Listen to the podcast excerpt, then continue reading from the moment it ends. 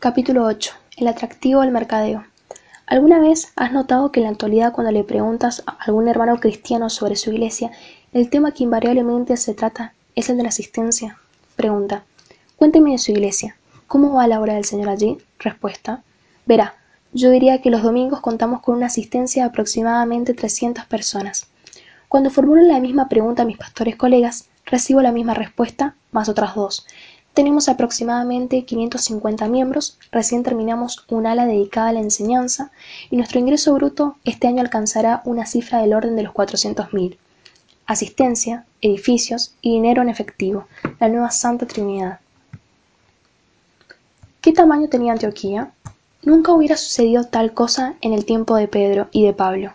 Por un lado, no disponían de edificios propios, se reunían en los hogares de las personas, en patios públicos, incluso a veces en cuevas. En lo que se refiere al presupuesto, al parecer dedicaban la mayor parte de sus fondos a la ayuda de los pobres. Casi no aparecen recuentos de personas después del día del Pentecostés. Notamos un par de números grandes en Hechos 2.41 y 4.4. Más adelante, en Hechos 19 y 7, dice que unos doce hombres fueron llenos del Espíritu Santo bajo el ministerio de Pablo. Más allá de eso, no sabemos nada. En 1 Corintios 1, 14 al 16, Pablo ni siquiera puede recordar a quienes bautizó, menos aún el recuento total. ¿Qué cantidad de personas asistían a la iglesia de Antioquía, Berea, Filipos, Roma? No tenemos idea. ¿De qué tamaño era la congregación de Filadelfia, una de las siete iglesias mencionadas en el libro de Apocalipsis? Al parecer no era muy grande. El Señor dice, aunque tienes poca fuerza. No obstante, procede a presentar un informe elogioso de su situación. Apocalipsis 3, 7 al 13. Ninguna iglesia, incluyendo la que pastoreo, debería ser medida por la cantidad de personas que asiste a ella. En comparación, ¿de qué tamaño era la congregación de la Odisea? Uno puede sacar una pista del hecho de que la iglesia era rica y no tenía necesidad de nada. Por lo que sabemos, es posible que atrajera unas 7.000 personas los días domingo. Sus cuentas estaban al día y sin embargo recibieron una severa represión espiritual. En ningún lugar de las epístolas encontramos que Pablo diga me enteré de que su número de asistentes se redujo durante el último trimestre. ¿Cuál es el problema? ¿Qué solución darán al asunto? Esto me lleva a decir que ninguna iglesia, incluyendo la que pastoreo, debería ser medida por la cantidad de personas que asiste a ella. A pesar de estar agradecido por la multitud de personas que asiste a cada semana al Brooklyn Tabernacle, esa no es la señal de la gracia de Dios. Más allá de la popularidad. Entonces, ¿qué tipo de cosas espirituales sí tienen importancia en una iglesia al estilo del libro de Hechos? La oración de los apóstoles en Hechos 4 proporciona nuestro siguiente punto de referencia. Conceda a tus siervos que con todo de nuevo hablen de tu palabra. Lo que deseaban los discípulos no eran números, sino una cualidad esencial que haría que siguieran siendo la iglesia que Dios tenía planificada. El denuedo solo puede ser impartido por el Espíritu Santo. No existe el de nuevo por la enseñanza. No se puede obtener mediante un seminario. Segunda de Timoteo 1.7 dice, porque no nos ha dado Dios espíritu de cobardía, sino de poder, de amor y de dominio propio. Los predicadores del Nuevo Testamento eran audaces ante la confrontación, confiaban que el Espíritu Santo produciría la convicción necesaria para la conversión. No tenían temor. Escuchen a Pedro en el día del Pentecostés. A éste prendisteis y matasteis por manos de inicuos, crucificándole. Hechos 2, 23. Esto era lo último que deseaba escuchar la multitud. Si David Letterman tuviera una lista de las diez cosas principales que no se debe decir a un público judío, el número uno de la lista sería, ¿saben una cosa? Con sus propias manos acaban de matar al Mesías, el que Israel ha estado esperando durante siglos. Pero el de nuevo de Pedro no alejó a las personas. En lugar de eso, penetró su conciencia. Para cuando finalizó el día, un enorme grupo se había arrepentido de su pecado y se había convertido. En el capítulo siguiente, Pedro fue igualmente directo con la, con la, multitud, que se reunió después de la sanidad del cojo. Mas vosotros negasteis al santo y al justo, y pedisteis que se os diese un homicida, y matasteis al autor de la vida. Así que arrepentíos y convertíos, para que sean borrados vuestros pecados, y para que vengan de la presencia del Señor tiempos de refrigerio, Hechos 3, 14, 15 y 19. Cuando Pablo predicó en Éfeso, algunos años después, su confrontación con la idolatría pagana fue tan directa que se desató un disturbio. Se llenaron de ira y gritaron diciendo, Grande es Diana de los Efesios, y la ciudad se llenó de confusión. Hechos 19, 28, 29. No parece que haya sido muy sensible a ese mercado, ni que haya aplicado tacto con los del lugar. A pesar de eso, se estableció una iglesia fuerte, y cuando Pablo se despidió de ellos, pudo decir, Porque no he rehuido anunciaros todo el consejo de Dios. Por tanto, velad, acordándoos que por tres años, de noche y de día, no he cesado de amonestar con lágrimas a cada uno. Hechos 20, 27, 31.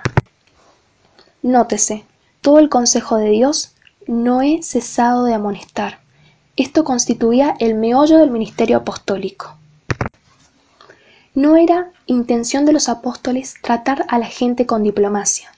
No tenían la más mínima intención de preguntar ¿qué desea escuchar la gente? ¿Cómo podemos atraer más gente a la reunión de los domingos? Los apóstoles se dieron cuenta de que sin una actitud audaz y agresiva al proclamar la palabra de Dios no llegarían a edificar la iglesia que Jesús tenía en mente. Cualquier iglesia en cualquier ciudad del mundo debe arribar a la misma conclusión. No era intención de los apóstoles tratar a la gente con diplomacia. No se suponía que su comunicación fuera de onda o tranquilizadora. Apuntaban a penetrar el corazón para producir convicción de pecado. No tenían la más mínima intención de preguntar ¿Qué desea escuchar la gente? ¿Cómo podemos atraer más gente a la reunión de los domingos? Jamás se les ocurriría tal cosa. Un enfoque tal hubiera sido ajeno a todo el Nuevo Testamento. En lugar de tratar de traer hombres y mujeres a Cristo a la manera bíblica, nos consume el concepto, sin base bíblica, del crecimiento de la Iglesia. La Biblia no dice que deberíamos apuntar a los números, sino que nos insta a proclamar fielmente el mensaje de Dios con el denuedo del Espíritu Santo. Esto edificará a la Iglesia de Dios de acuerdo con la voluntad de Dios. Desafortunadamente, algunas iglesias ahora evalúan constantemente hasta qué punto las personas están a gusto con los servicios y preguntan qué más quisieran. Un especialista denominacional dijo a un reportero, es necesario que aprendamos a navegar con los cambios.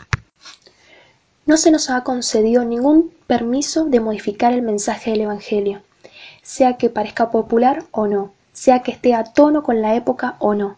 Nos corresponde proclamar con fidelidad y de nuevo que el pecado existe, pero que Jesús perdona a los que los confiesan. En ninguna parte le pide Dios a nadie que tenga una iglesia grande, solo nos llama a realizar su obra, proclamando su palabra a las personas que él ama, bajo la unción y el poder del Espíritu Santo, para producir resultados que solo Él puede lograr. Luego, la gloria solo es para Él, no para una denominación, iglesia local, pastor local, ni para un asesor de crecimiento de la iglesia. Ese es el único plan de Dios y cualquier otro es una desviación de las enseñanzas del Nuevo Testamento. Dios le dijo a Ezequiel que si los impíos necesitaban una advertencia y él omitía darla, la sangre de ellos sería demandada de la mano del profeta. Lo mismo se cumple hoy en los casos de los ministros de la palabra. Dwight L. Moody se sintió perseguido toda la vida por una ocasión donde él sintió que se volvió demasiado ingenioso en la presentación del Evangelio. Seis años antes de morir, relató lo ocurrido en Chicago en el otoño de 1871. Era mi intención dedicar seis noches a hablar sobre la vida de Cristo. Ya había hablado sobre el tema durante cuatro domingos por las noches siguiendo su vida desde el pesebre, avanzando por su vida hasta, hasta su arresto y juicio. Y la noche del quinto domingo, 8 de octubre, estaba predicando ante la congregación más grande que había tenido jamás en Chicago, sintiéndome eufórico ante mi éxito. Mi texto era ¿Qué pues haré de Jesús llamado el Cristo? Esa noche cometí uno de los errores más grandes de mi vida.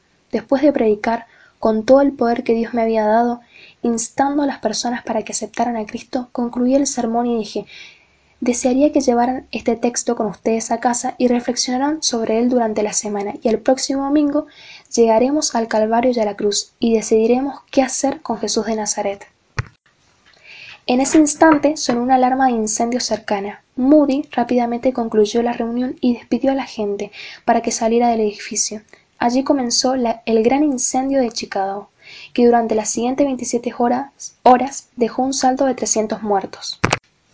90.000 sin hogar y una gran ciudad convertida en cenizas. Resultó obvio que Moody nunca logró terminar su serie de sermones. Él siguió. No he vuelto a ver esa congregación desde, entonces. Me cuesta contener las lágrimas hoy. Han pasado 22 años y nunca volveré a ver esas personas hasta que me encuentre con ellas en otro mundo.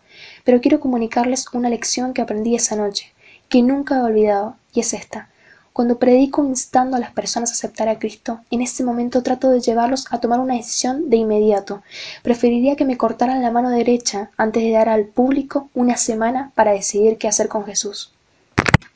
Con razón, el apóstol Santiago escribió, Cuando no sabéis lo que será mañana. ¿Por qué? ¿Qué es vuestra vida? Ciertamente es neblina que aparece por un poco de tiempo y luego se desvanece. 4.14 el Evangelio es demasiado importante para dejarlo para mañana, o para la semana que viene, o para cuando la multitud parece ser más amistosa. ¿Acaso John Wesley, predicando a los mineros endurecidos en los campos abiertos de Inglaterra en 1700, alguna vez dijo para sí, mejor que no les diga que son pecadores, por temor de que se vayan? En la actualidad, en los Estados Unidos hay un espíritu contrario a la autoridad que, dice, nadie puede decirme que me hace falta cambiar, ni se atreva. Tanto el púlpito como en consejería pastoral hemos cedido con demasiada frecuencia ante esta mentalidad y tememos comunicar la verdad con respecto al pecado. Seguimos apelando a la frase de Pablo que dice, a todos me he hecho de todo, 1 Corintios 9:22, sin notar que el párrafo que sigue dice, corred de tal manera que lo obtengáis, el premio. Una cosa es adoptar nuestro estilo para conseguir quien nos oiga, pero el mensaje nunca puede cambiar sin dejarnos con las manos vacías delante del Señor. En la actualidad, en los Estados Unidos, hay un espíritu contrario a la autoridad, que dice, nadie puede decirme que me hace falta cambiar, ni se atreva. Seguimos creyendo en la verdad de Proverbios 28-23, donde se lee, el que reprenda al hombre hallará después mayor gracia que el que lisonjea con la lengua. Jesús era confrontador. Cuando Pedro le dijo que evitara la cruz, Jesús no le respondió, ¿sabes, Pedro? Estoy tratando de comprender lo que te motiva. Aprecio que te intereses por mí y que no desees que me lastimen. En lugar de eso, dijo a su discípulo número uno, Quítate delante de mí, Satanás, me eres tropiezo, porque no pones las miras en las cosas de Dios, sino en la de los hombres. Mateos 16:23. ¿En qué ponemos nosotros la mira? Directo al grano. He descubierto que aproximadamente el 90% del tiempo los problemas que me describe la gente no son sus verdaderos problemas. Por lo tanto, el desafío que se presenta en toda predicación y toda consejería es llegar al fondo del asunto espiritual. Un esposo dice, ella no me comprende. Es fácil responder, sí, qué lástima, lo siento por usted. Pero tal vez lo que ocurre en realidad es que él se comporta como un bruto. Con gracia, pero con firmeza, es necesario que hablemos la verdad con amor. Una pareja joven y atractiva, a los que llamaré Michelle y Steve, se presentaron para oración al finalizar una reunión de domingo. Ambos estaban vestidos en forma elegante, él con un traje caro y una corbata de seda de 60 dólares, ella con un vestido a la moda.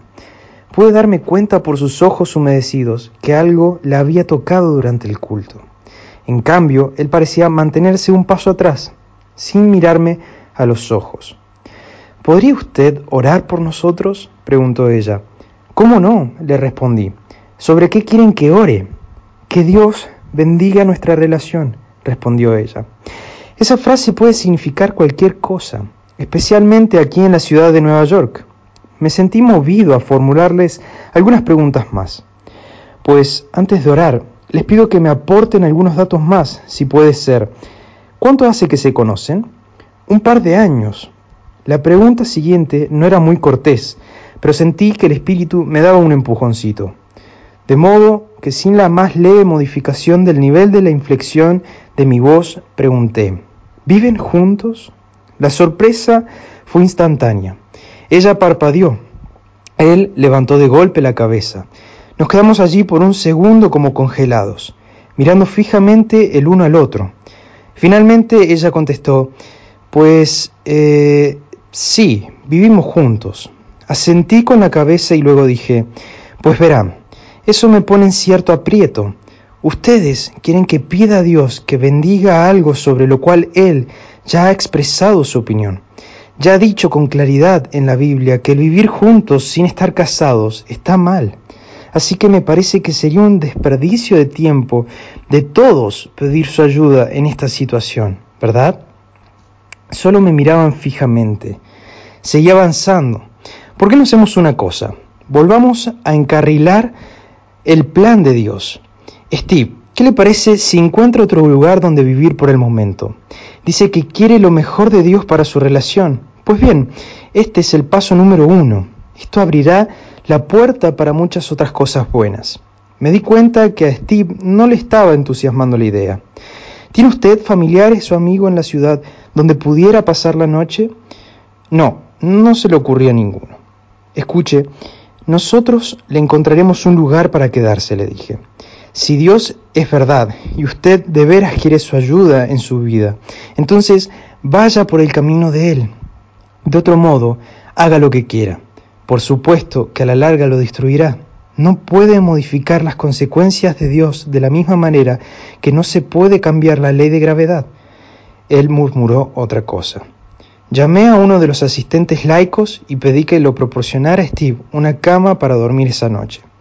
Steve y Michelle todavía no estaban seguros. ¿Y si nos quedamos donde estamos pero no dormimos juntos? Eso sería aceptable, ¿verdad? Le respondí, si ambos profesan ser cristianos, deben evitar la obvia tentación física. Además, cuando salgan de su apartamento por las mañanas, ¿cuál sería la suposición lógica de sus vecinos? Hagan esto bien en su totalidad. ¿Están de acuerdo? Finalmente aceptaron el plan. Debo decirles que algunas parejas en la misma situación no lo han aceptado. Han dicho cosas como, lo pensaremos, y luego se han ido pero al menos yo podía descansar a la noche sabiendo que les había dicho la verdad delante de Dios. También he recibido cartas de seguimiento de mujeres que decían lo siguiente, ¿sabe una cosa?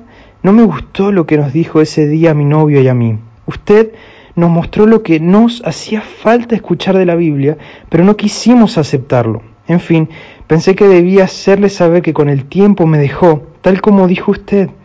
Yo solo era un pedazo de carne, nada más. Ahora estoy nuevamente sola y desearía haberlo escuchado. La situación de Steve y Michelle resultó mejor. De inmediato le encontró otro lugar para vivir. Seguimos trabajando con ellos y les proporcionamos consejería. Dios abrió su ojo a la realidad espiritual. Luego sucedió algo maravilloso. Un martes por la noche, cuando estaban terminando la reunión de oración, dije, antes de que todos se vayan, esta noche les tengo una sorpresa. Les ruego se pongan todos de pie. La congregación se levantó. El organista empezó a tocar la majestuosa octava de la marcha nupcial de Lohengrin. Se abrieron las puertas de atrás y la novia, sonriente, vistiendo un sencillo traje corto y llevando flores, se adelantó. Los presentes comenzaron a aplaudir con entusiasmo. Steve, que había estado sentado cerca de mí en la fila adelante durante toda la reunión, se puso de pie para la ceremonia. Frente a 1500 testigos, fueron unidos en Cristo. Varias veces durante la ceremonia su llanto silencioso de gozo se volvió tan fuerte que se podía escuchar a través de mi micrófono. A pesar de todo lograron hacer sus votos. Después de la marcha de salida dije a los presentes, ¿saben algo? Hace muy poco que esa pareja conoció al Señor. No di los detalles indecorosos de su pasado, pero la mayoría de las personas lo podían adivinar conocían plenamente la gracia y el poder de Dios para enderezar lo torcido. Este tipo de acontecimientos ha ocurrido varias veces los martes por la noche a lo largo de los años. Siempre es una celebración maravillosa. ¿Complacer a quién? El personal de Brooklyn Tabernacle ha adoptado una postura firme incluso en los casos complicados, como cuando la pareja que está conviniendo tienen hijos. Pedirle al hombre que se vaya temporariamente, pero que siga pagando la cuenta, es difícil. Sin embargo, los que son sinceros en su arrepentimiento han aceptado las condiciones y las han respetado. Dios nos pidió a Carol y a mí que construyéramos una iglesia grande. Nos dijo que predicáramos el Evangelio y que amáramos a las personas en su nombre. A menudo digo a las parejas que están conviviendo, tal vez se preguntan, ¿a qué apunta este pastor? ¿Qué es lo que intentan probar? Mi único objetivo es agradar a Dios. Como pueden ver, la iglesia ya está llena. No estamos desesperados por atraer nuevos miembros ni por sus contribuciones en la ofrenda, pero sí estamos desesperados por agradar a Dios y no avergonzarnos cuando un día estemos de pie frente a Él. El apóstol Pablo expresó su convicción de esta manera en 1 de Tesalonicenses 2.4. Así hablamos, no como para agradar a los hombres, sino a Dios, que prueba nuestros corazones. Dios no nos pidió a Carol y a mí que construyéramos una iglesia grande. Nos dijo que predicáramos el Evangelio y que amáramos a las personas en su nombre. Algunos oyentes rechazan la verdad mientras que otros se abren. Así ha sucedido a lo largo de la historia, pero los resultados siempre son más dinámicos y gloriosos cuando obramos según la voluntad de Dios. De la misma manera que se les advirtió a los israelitas que no se mezclaran con los dioses cananeos llamados Baal o Acera, debemos cuidarnos de un dios de nuestros tiempos llamado éxito. Más grande no equivale a mejor si se da costa de desconocer la verdad o de contristar al Espíritu Santo. Imagínense una cancha de baloncesto que tenga aros a cinco pies del piso. La línea de tiro libre está a tres pies de distancia. Acabo de hacer 884 tiros libres seguidos. Mi esposa viene para mirar y dice, ¿qué es lo que estás haciendo? Estoy jugando al baloncesto. ¿Ves? Aquí está la pelota y allí está el aro montado en una tabla. Las líneas están marcadas y está todo lo necesario. Carol diría, no, se supone que el aro está a 10 pies de altura. La línea debe estar a 15 pies de distancia.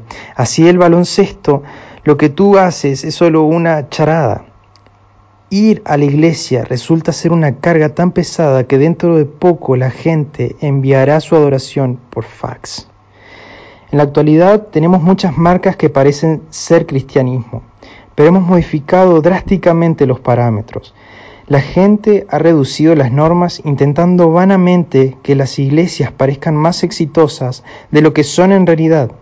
Los sermones deben ser uniformemente positivos y los cultos no pueden durar más de 60 minutos. Aún así, la iglesia resulta inconveniente para algunos, especialmente durante la temporada de fútbol. Ir a la iglesia resulta ser una carga tan pesada que dentro de poco la gente enviará su adoración por fax.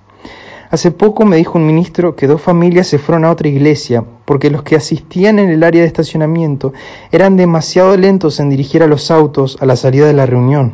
¿Qué hubiera hecho esta gente la noche que Pablo predicó en Troas hasta la medianoche? Véase Hechos 27. ¿Se imagina que alguien le alcanzará un micrófono a Pedro el domingo por la mañana y le susurrará, muy bien, ahora dispone de 20 minutos. Es necesario despedir a la gente con rapidez porque las carreras de carroza comienzan a la una? La verdad es que nuestra actitud de tacto pudiera ser carnalidad disfrazada. Las mismas personas que quieren cultos de 60 minutos alquilan videos y miran juegos de la NBA, Asociación Nacional de Baloncesto, y la NFL, Liga Nacional de Fútbol, que son todavía más largas. Lo que está en juego no es la extensión, sino el apetito. ¿Cuál es la razón del entusiasmo depositado en lo que no corresponde? Lo digo con seriedad. Al crecer nuestros hijos y nietos, ¿qué será lo que experimenten en las iglesias. Los tiempos extensos de esperar en el Señor serán totalmente desconocidos para su vivencia. No tendrán en su banco de memoria recuerdos de personas extendiéndose hacia Dios. Lo único que recordarán serán tiempos profesionalmente pulidos y cronometrados con atención. Hace poco, una de nuestras solistas fue a cantar a una iglesia y se le dijo por anticipado, le pedimos que no cante ninguna canción que haga mención de la sangre de Cristo. La gente se siente incómoda con eso. Y nuestra meta aquí es usar tacto y ser aceptables para todos. Si la gente en verdad no aprecia la palabra sangre en el sentido de sacrificio, ¿Por qué estamos tan dispuestos a que los adoradores para el Día de la Independencia de los Estados Unidos se refieran al sacrificio de hombres y mujeres de valor que lucharon por defender a Estados Unidos? ¿Deberíamos evitar la mención de la sangre que fue derramada en bien de la libertad política? Si no es así, ¿cuánto más deberíamos honrar la sangre del Cordero de Dios sin importar lo que piensen otros? El mensaje de la cruz siempre será necedad para algunos y podría ser de piedra de tropiezo para otros. Pero si nuestra atención está centrada en la reacción del mercado, nos alejamos del poder del Evangelio. Este temor de hablar acerca de la sangre de Cristo es una reacción exagerada. Peor aún, bordea en herejía al distorsionar y desinflar el poder de las buenas nuevas. ¿Qué ha pasado con la idea de mantenerse firme sin avergonzarse del Evangelio de Cristo? Nadie es más inteligente que Dios. Cuando Él dice que hagamos su obra a su manera, podemos estar seguros de que Él producirá sus resultados para su gloria. No hay ninguna necesidad de que nos volvamos creativos. Dios sabe con exactitud lo que debemos hacer y espera que confiemos en Él y lo obedezcamos con la sencillez de un niño. Dios no nos pide que seamos ingeniosos en atraer a los que desean un tipo mundano de sabiduría. No, con ejército, ni con fuerza, ni con computadoras, ni con ingenio, sino con mi espíritu, ha dicho Jehová de los ejércitos. Véase Zacarías 4:6. En la actualidad estamos tan programados que Dios no podría meterse aunque lo quisiera. Durante el tiempo de adoración en muchas iglesias, el programa de cánticos e himnos es tan rígido que nada, ni siquiera el Espíritu de Dios, puede interrumpir. Los líderes de adoración tienen memorizado hasta los cambios de tono musical y todo lo demás. Si Dios pudo conducir a los israelitas durante 40 años por el desierto, ¿no podrá conducirnos por una reunión, un momento de alabanza y adoración sin que haya una lista a seguir? Una señal básica de avivamiento es que se permite que el viento sople por donde quiera. No necesitamos técnicos y programadores de iglesia, necesitamos a Dios. Él no está buscando personas listas, porque Él es listo. Lo único que desea es que haya personas que tengan la sencillez suficiente para confiar en Él. De acuerdo con 1 Corintios 14, si las reuniones son gobernadas por el Espíritu Santo, el resultado para que el que está de visita es que lo oculto de su corazón se hace manifiesto, y así, postrándose sobre el rostro, adorará a Dios, declarando que verdaderamente Dios está entre vosotros. Versículo 25. Esta debería ser nuestra meta al entrar a alguien de visita, debería haber tal mezcla de la verdad de Dios y la presencia de Dios que el corazón de la persona sea radiografiado, la inutilidad de su vida queda expuesta y se derrumba en arrepentimiento. ¿Es esto lo que anhelamos? ¿Es esto lo que pedimos en oración? ¿A esto apuntan los líderes de la iglesia hoy? ¿Animan los miembros de la iglesia a sus pastores a actuar según la guía del Señor, sea cual fuere el costo? Alexander White, después de observar el despertar de 1859 en Escocia, hizo esta maravillosa declaración. Cuando hay avivamiento, la congregación es la que predica. Con esto quiso decir que, más allá de la presencia de pastores, músicos o otros ministros, lo que habla al corazón es que Dios está morando en estrecha comunión con su pueblo. La prueba verdadera. En una conferencia de música donde hablé, se me acercó un caballero con lágrimas en los ojos. Me dijo, acaba de venir un pastor nuevo y las instrucciones que me ha dado en mi función de ministro de música son, por favor, deje de usar música de iglesia.